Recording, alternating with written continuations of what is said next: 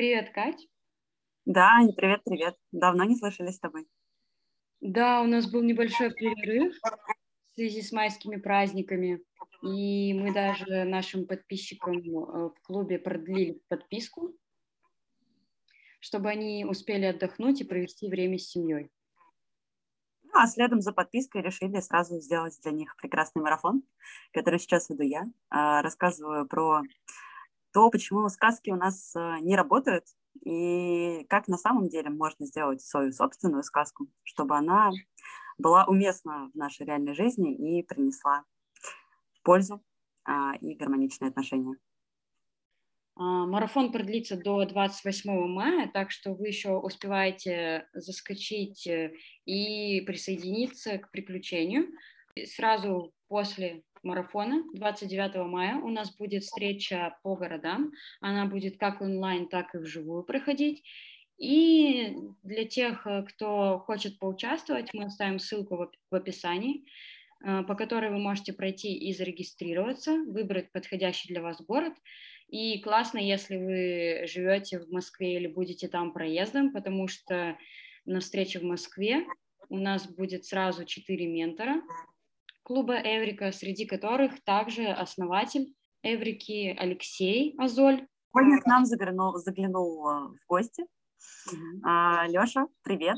Да, привет. Я к вам э, буквально с корабля на бал.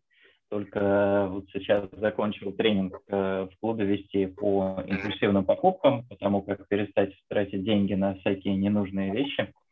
И теперь к вам. О, классно. Как у тебя прошло? Много ли людей тратят деньги импульсивно? Прошло хорошо, к счастью, не так много людей тратят деньги импульсивно, как мне казалось, но, во всяком случае, тем, кому это было актуально, смогли прийти и решить этот вопрос. Слушай, а есть какие-то частые покупки, на которые импульсивно тратить деньги? Ну, типа это какие-то вкусняшки, одежда, не знаю, дополнительные сериалы, программы, тренинги?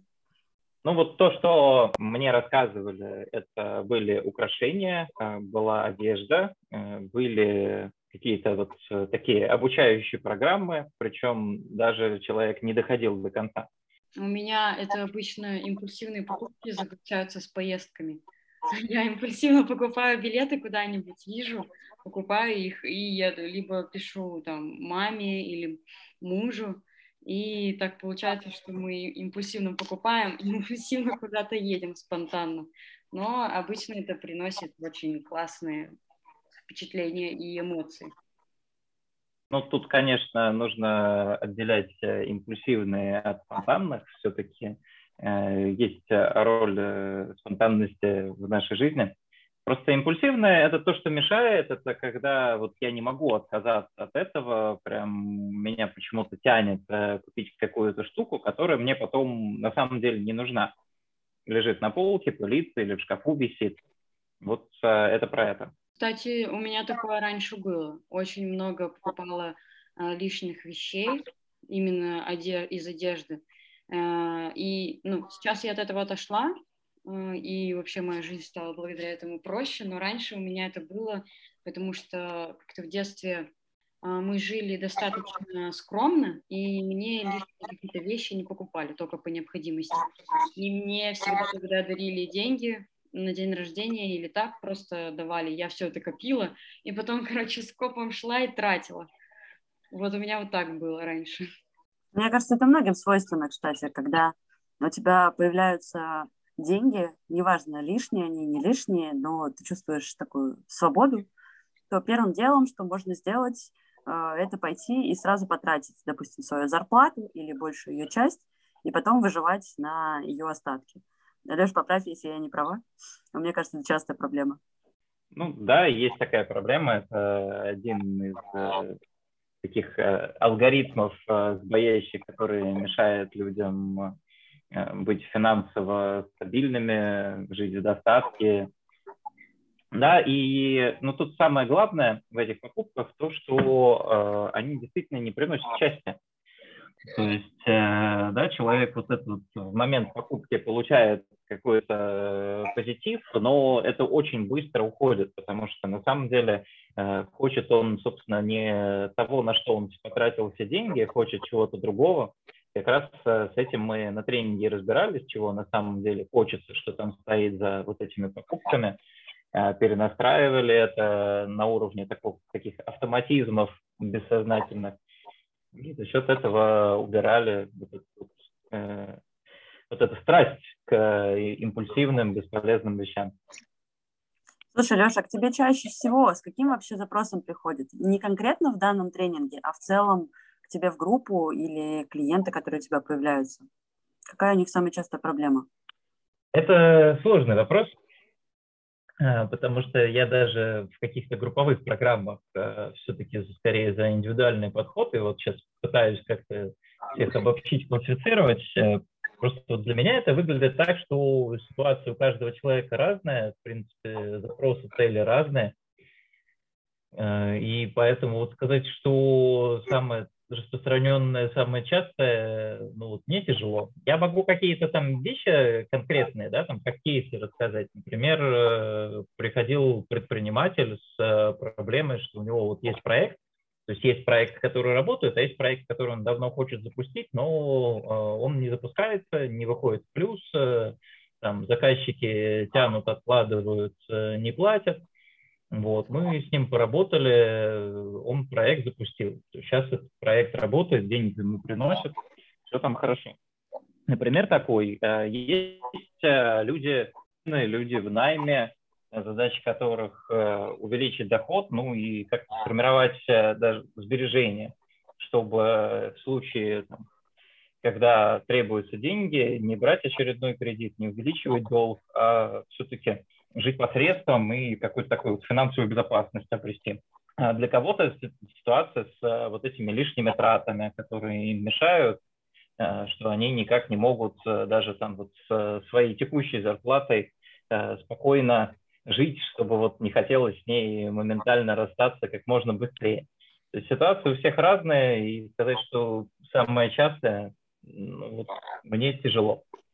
А, Леш, ты как раз говорил про кредиты, упомянул пару слов, и мне пришел на ум такой вопрос, как ты относишься к кредитам и ипотеке, э, как э, к финансовым инструментам, можно ли их использовать для увеличения дохода? Ну, тут я думаю, что э, использовать можно. Э, другой вопрос, что обычно люди не используют их э, так, а используют их достаточно криво. То есть э, вот это вот увеличение дохода такая каверзная история.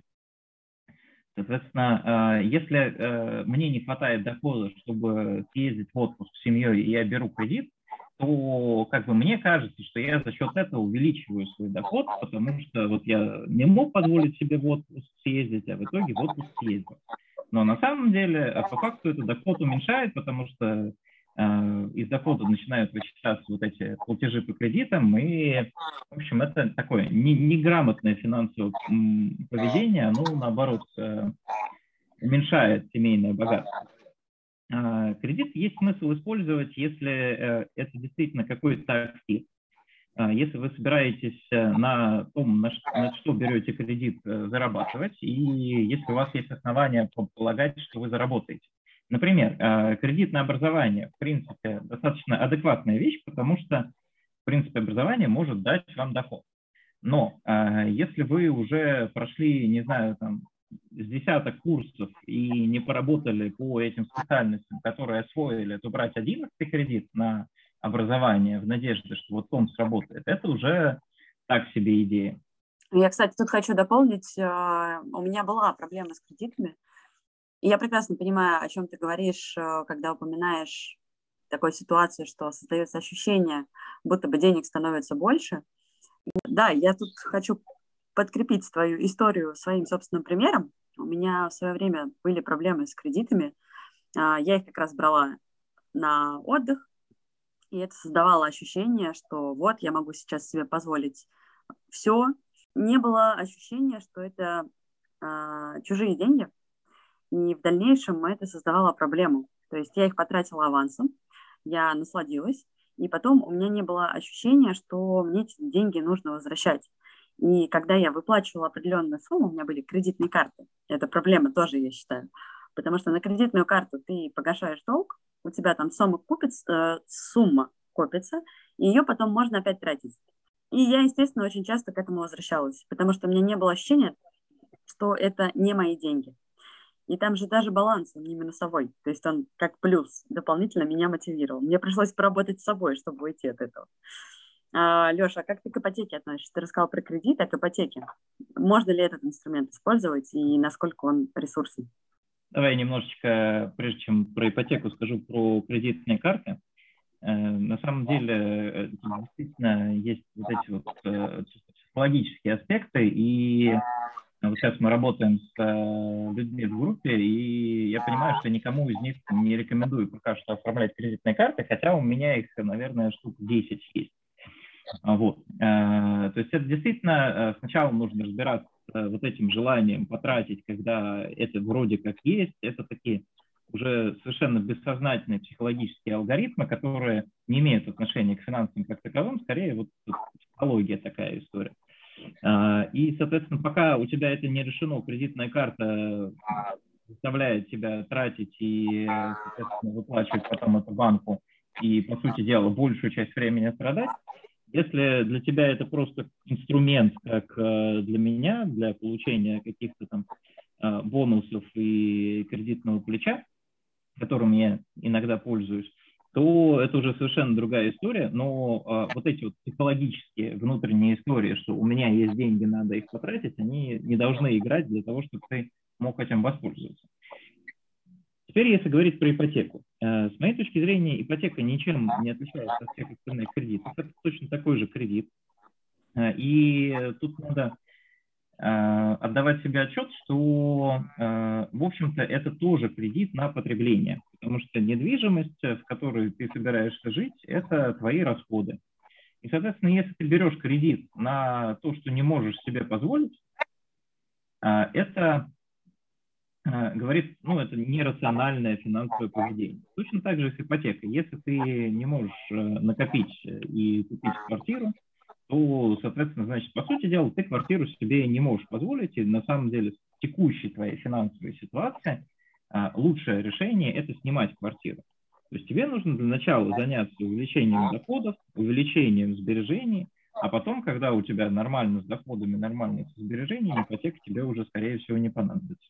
А если, например, я снимаю квартиру за ту же сумму сейчас, которую я могла бы отдавать, и при этом уже за свою квартиру, которая в ипотеке.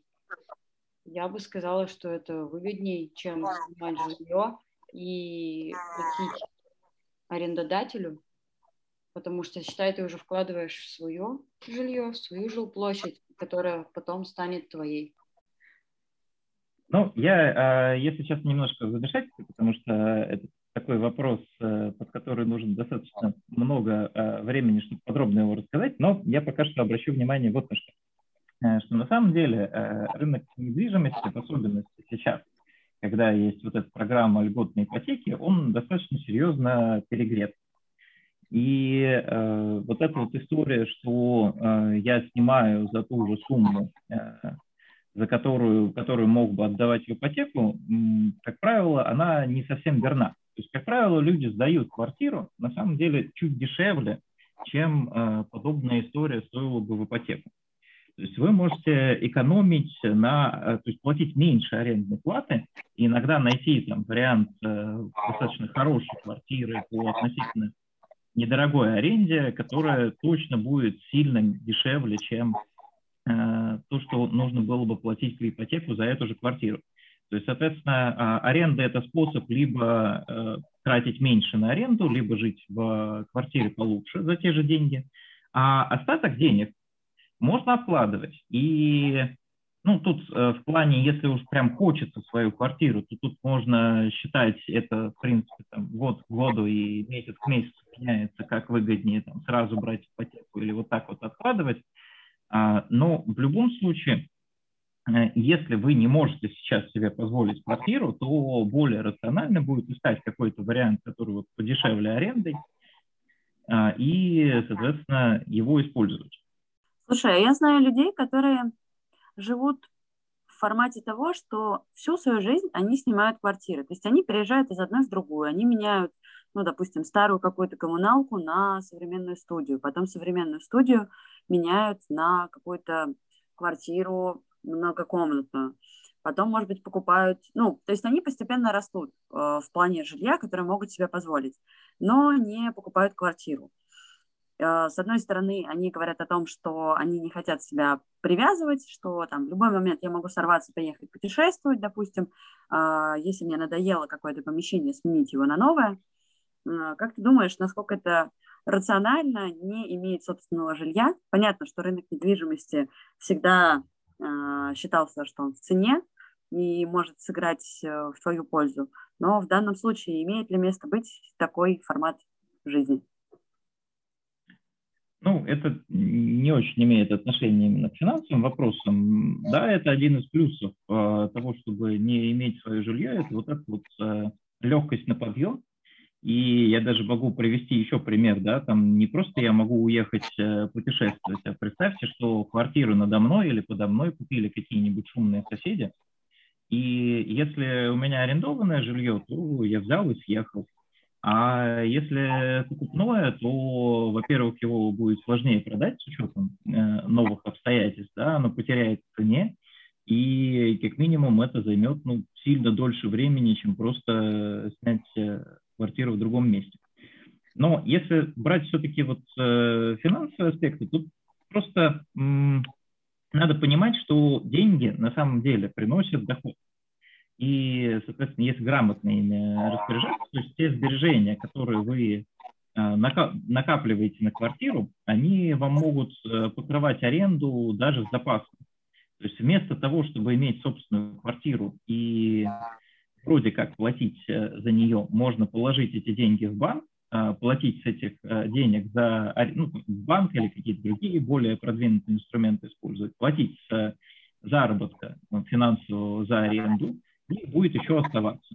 То есть у вас будет э, вместо квартиры, которую тяжело э, сменить, э, будут сумма денег в банке, которую очень легко куда-то переместить, да, там за границу или куда вы захотите уехать. И плюс она будет покрывать вам все расходы на аренду. Сейчас, э, ну вот примерно так это и выглядит. То есть вот то, что я знаю по а, ну, я сам из Воронежа, вот сейчас живу в Москве, и там и там, в принципе, реально снять квартиру дешевле, чем э, по факту у тебя э, будет доход от той суммы, которую ты на нее бы потратил. А как быть человеку, который ну, в финансовой грамотности вообще ноль? Он никогда ничего подобного не делал, а, никогда толком об этом не задумывался, ну, есть и есть, живет по накатанной там, да, ну, может быть, как мы вначале обсуждали, что получив зарплату, он большую часть сразу же тратит. С чего начать такому человеку, если я, допустим, не разбираюсь в этом всем? Самый простой первый шаг, который я могу сделать. Прийти к Леше в группу.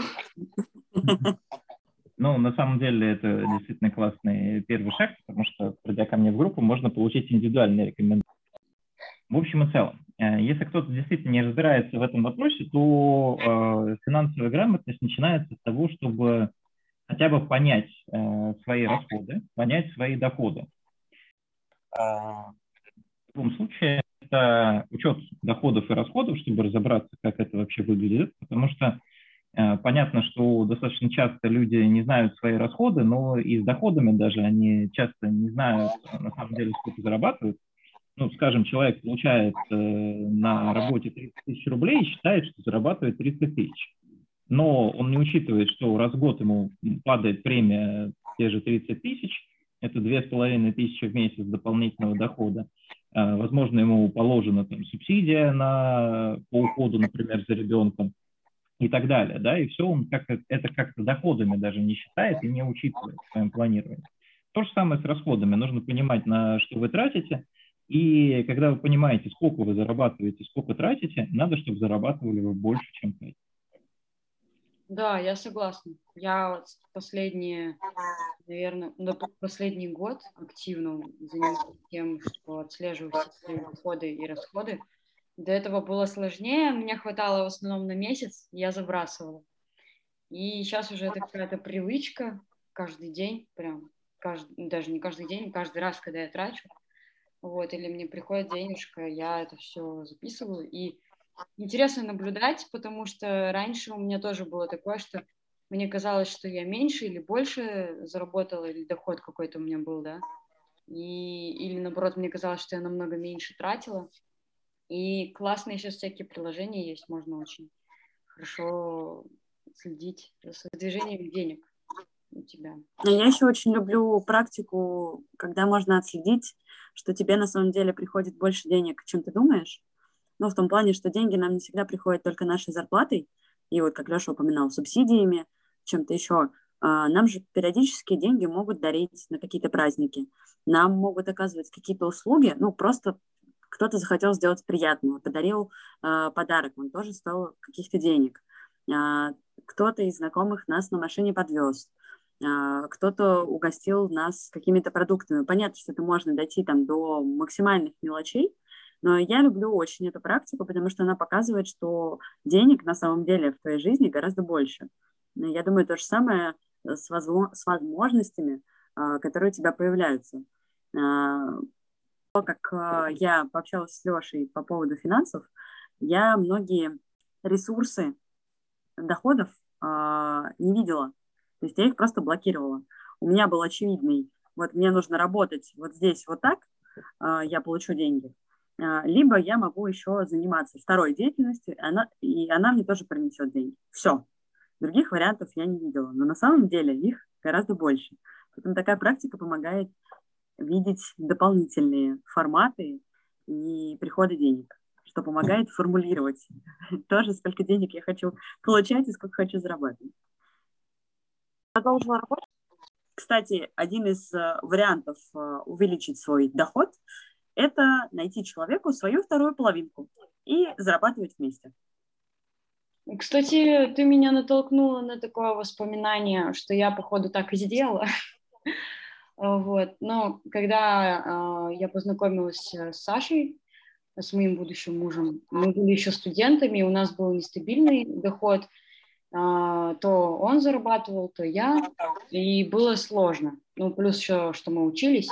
И спустя примерно год после университета мы более-менее встали на ноги, а, как раз тогда мы уже поженились, и у нас появился совместный доход, то есть я и он работали, и такой рост, резкий скачок произошел, и мы стали намного комфортнее жить, свободнее, и это очень классно. Я тогда для себя открыла плюсы, что больше возможностей открывалось куда-то поехать, куда-то сходить, а, провести время вместе.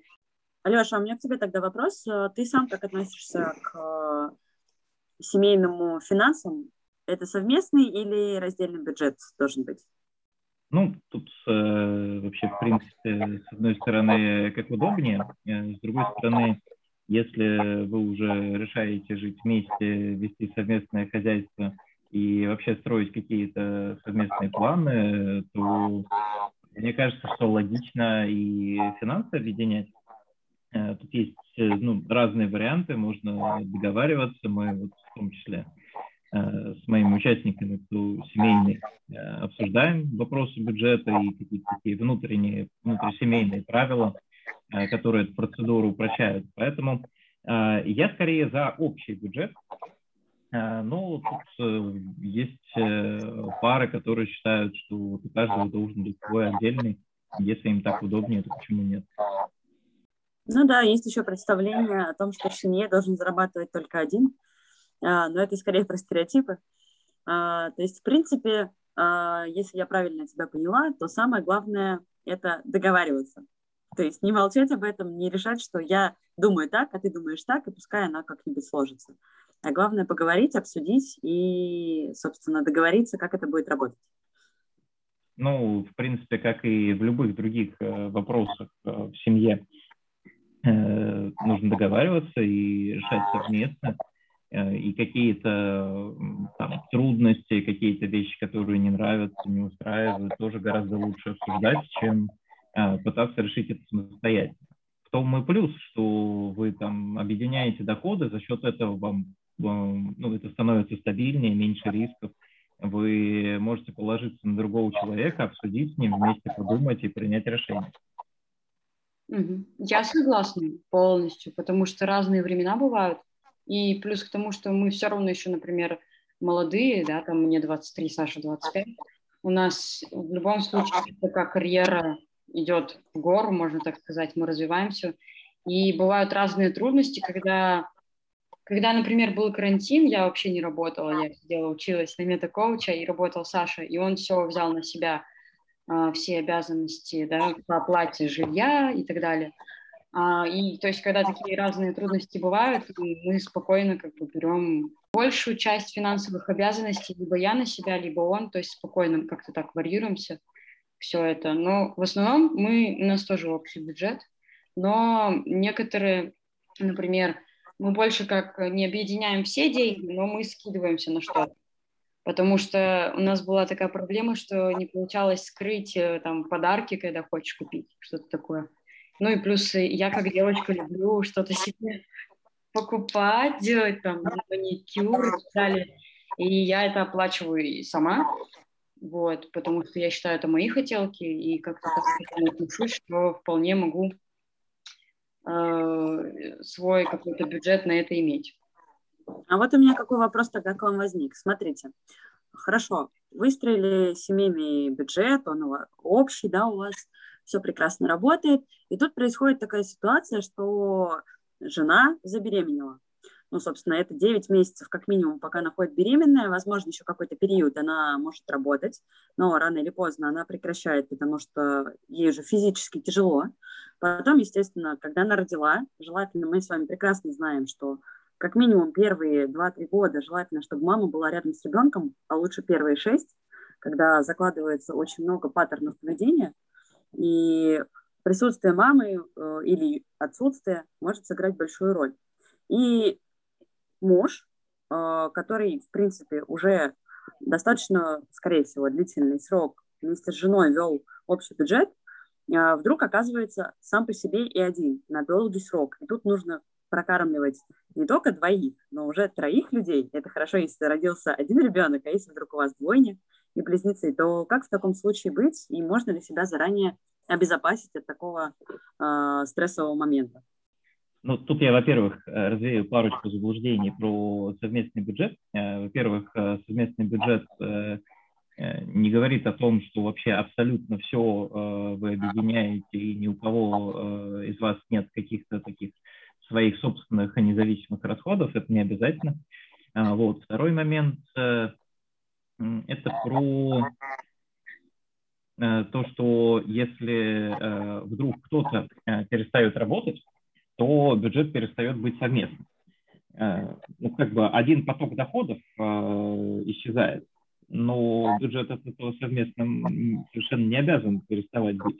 Да, то есть по-прежнему у вас э, общая семья, общий ребенок, общие интересы, общие планы. Если говорить про то, как быть и что делать.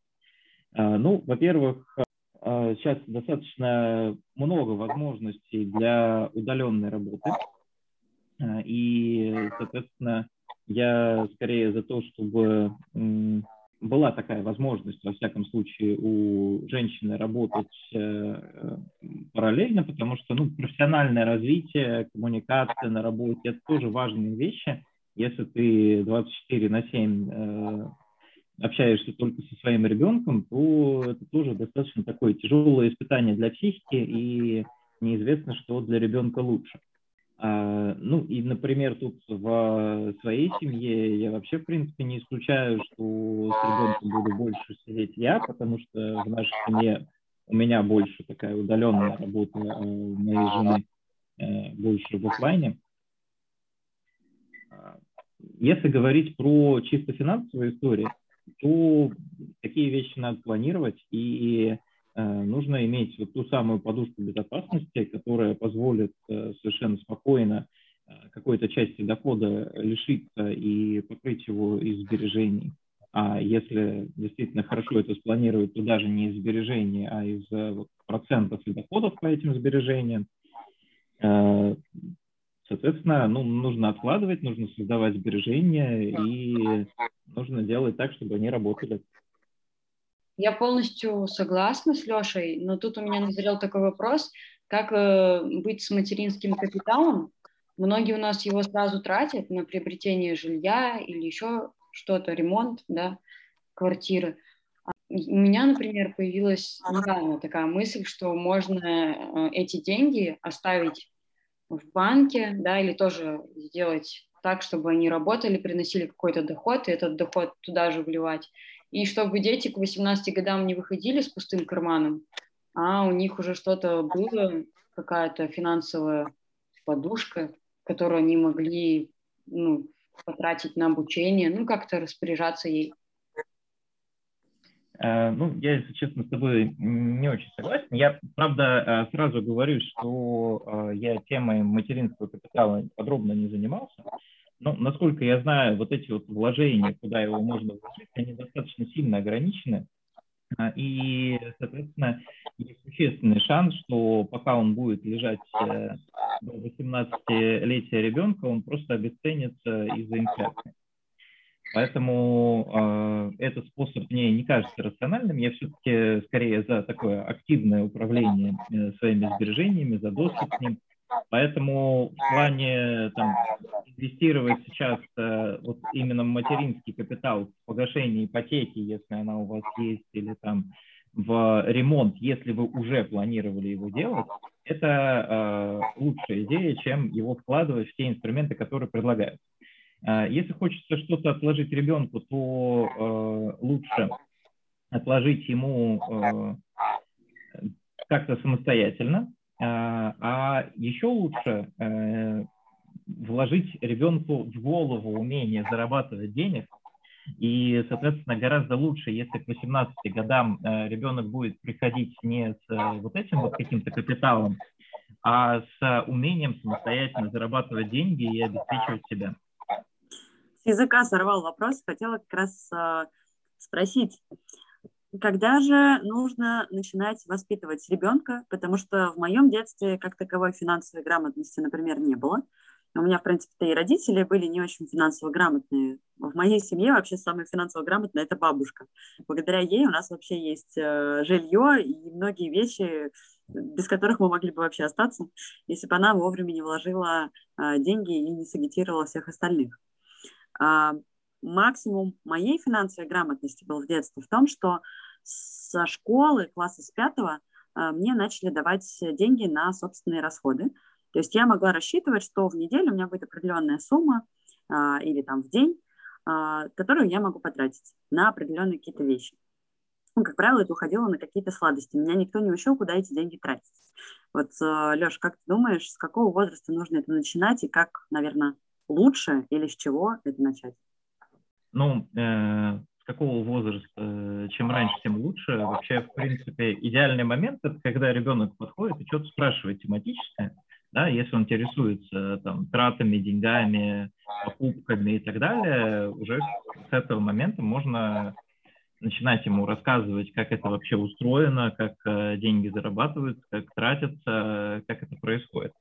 А, ну, то есть тут я приведу тоже свой пример из детства. А, у меня там, лет в 6-7 была фантастическая а, бизнес-идея в том, чтобы там, перепродавать, покупать и перепродавать жвачки. И я думаю, что ну, там, на какие-то тоже свои сбережения я искал способы заработ- зарабатывать. Я собирал, издавал макулатуру и стеклотару. Э, вот, и потом собирался вложить их в дело. И я думаю, что, в принципе, а, если бы я это попробовал, если мне бы помогли это как-то организовать и попробовать, это был бы существенный плюс а, мне сейчас. Поэтому э, мне кажется, что если дети этим интересуются, если у ребенка есть запрос, надо сразу ему честно рассказывать, нужно давать э, какую-то а, вот эту сумму. Можно поиграться с а, какими-то вот такими, а, ну, чем-то типа заработка, что, окей, давай, э, твоя сумма, она не просто фиксированная, да, но она может там изменяться в зависимости от э, того, как там, ты помогаешь по дому, скажем. Тут я не сторонник того, чтобы привязывать это там, к учебе или к оценкам, но э, какой-то вот такой конкретный, понятный, простой труд э, оплачивать почему нет, да, который пользу приносит. А, нужно объяснять детям, что вообще деньги зарабатываются за то, что а, вы приносите пользу другим людям, деньги дают другие люди, и вот тут как раз вот этот вот вариант помог э, маме или папе или всей семье по дому, а, заработал свою часть, мне кажется, вполне достаточно интересно. Да, но здесь смотри, какой возникает момент, что есть риск того, что ребенок будет воспринимать любую помощь, которую он оказывает, а, как труд, который должен быть оплачен. То есть в данной э, схеме я вижу вот опущение, что можно эту границу перейти и не научить ребенка просто доброте и общению между людьми. Неважно, это семья, друзья, потому что можно помочь просто так. И здесь тоже не перегнуть палку, да, что, например, семье, друзьям ты должен помогать быть корыстным и не просить от них денег. А, я пока не пойму, как этот баланс соблюсти, потому что мне кажется, очень легко перегнуть что в одном, что в другом. Ну, это не риск, это как раз э, один из этапов э, понимания того, как работают деньги, что есть вещи, за которые тебя платят, а есть э, какие-то вот вещи, которые просто поддерживают отношения. Это тоже нужно на это обращать внимание, объяснять и спокойно помогать ребенку с этим разбираться. Что вот сейчас э, я помогаю там условно своему брату э, с переездом, да, я не беру с него денег, потому что вот мы родственники. А, соответственно, тоже, чтобы это все, ну, эти части отношений виделись, чтобы тоже, соответственно, а, он видел эту часть отношений, понимал, как это соотносится с деньгами. А, и тут, ну, в любом случае, в плане перегнуть палку, ну, тут мы э, так или иначе какие-то свои установки, убеждения все равно детям передадим. Поэтому если не хочется перегибать палку, ну, нужно скорее самостоятельно со своей головой и своими представлениями о том, как это должно быть, э, разобраться, чтобы, по крайней мере, когда дальше ты общаешься с ребенком уже, у тебя была четкая, понятная система, что вот это хорошо, а вот это плохо, а не куча сомнений, которые э, на него, там, не знаю, в 10 лет вываливаются. И у меня возник такой вопрос, что правда ли, что женщины и мужчины относятся к деньгам по-разному? Ну, тут надо для начала сказать, что, в принципе, э, у нас э, у мужчин и женщин, если смотреть объективно, э, не настолько серьезные различия, как может показаться. То есть индивидуальные различия в там, практически любых параметрах а у людей, они перекрывают гендерные. То есть, соответственно, есть очень разные мужчины и очень разные женщины. И вот это разнообразие гораздо сильнее, чем а, различия между мужчинами и женщинами в принципе.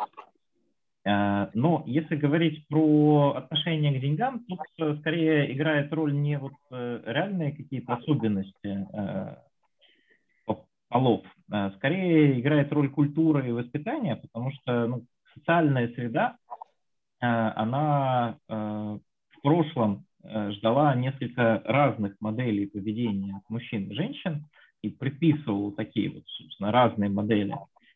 А, но сейчас э, мир меняется, и э, тут скорее роли сглаживаются, и я думаю, что чем дальше, тем больше будет скорее это сближаться, быть похожим и Э, такие широкие жесты и как бы показывать, что он э, может э, себе это позволить.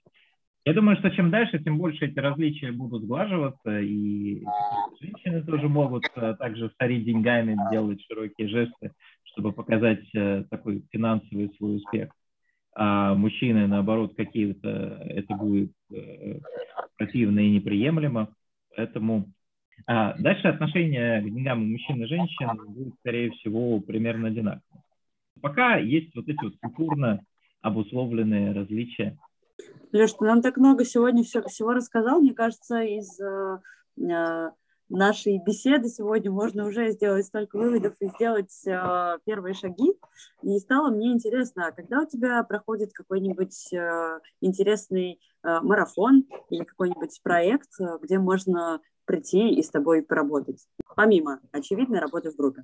Как кому-то да, приятно э, делать, э, ну, в ближайшее время Э, где-то в середине июня я планирую сделать такой интенсивчик по тому, как сделать так, чтобы денег хватало. Либо индивидуально, если у вас пока такой личный бюджет, либо если у вас уже совместное хозяйство, то как сделать это в семье, чтобы в семье денег хватало, чтобы не было Э, каких-то вот долгов, кредитов, э, а наоборот были сбережения, чтобы они приносили доходы. Вот прийти к такому состоянию а, денег хватает.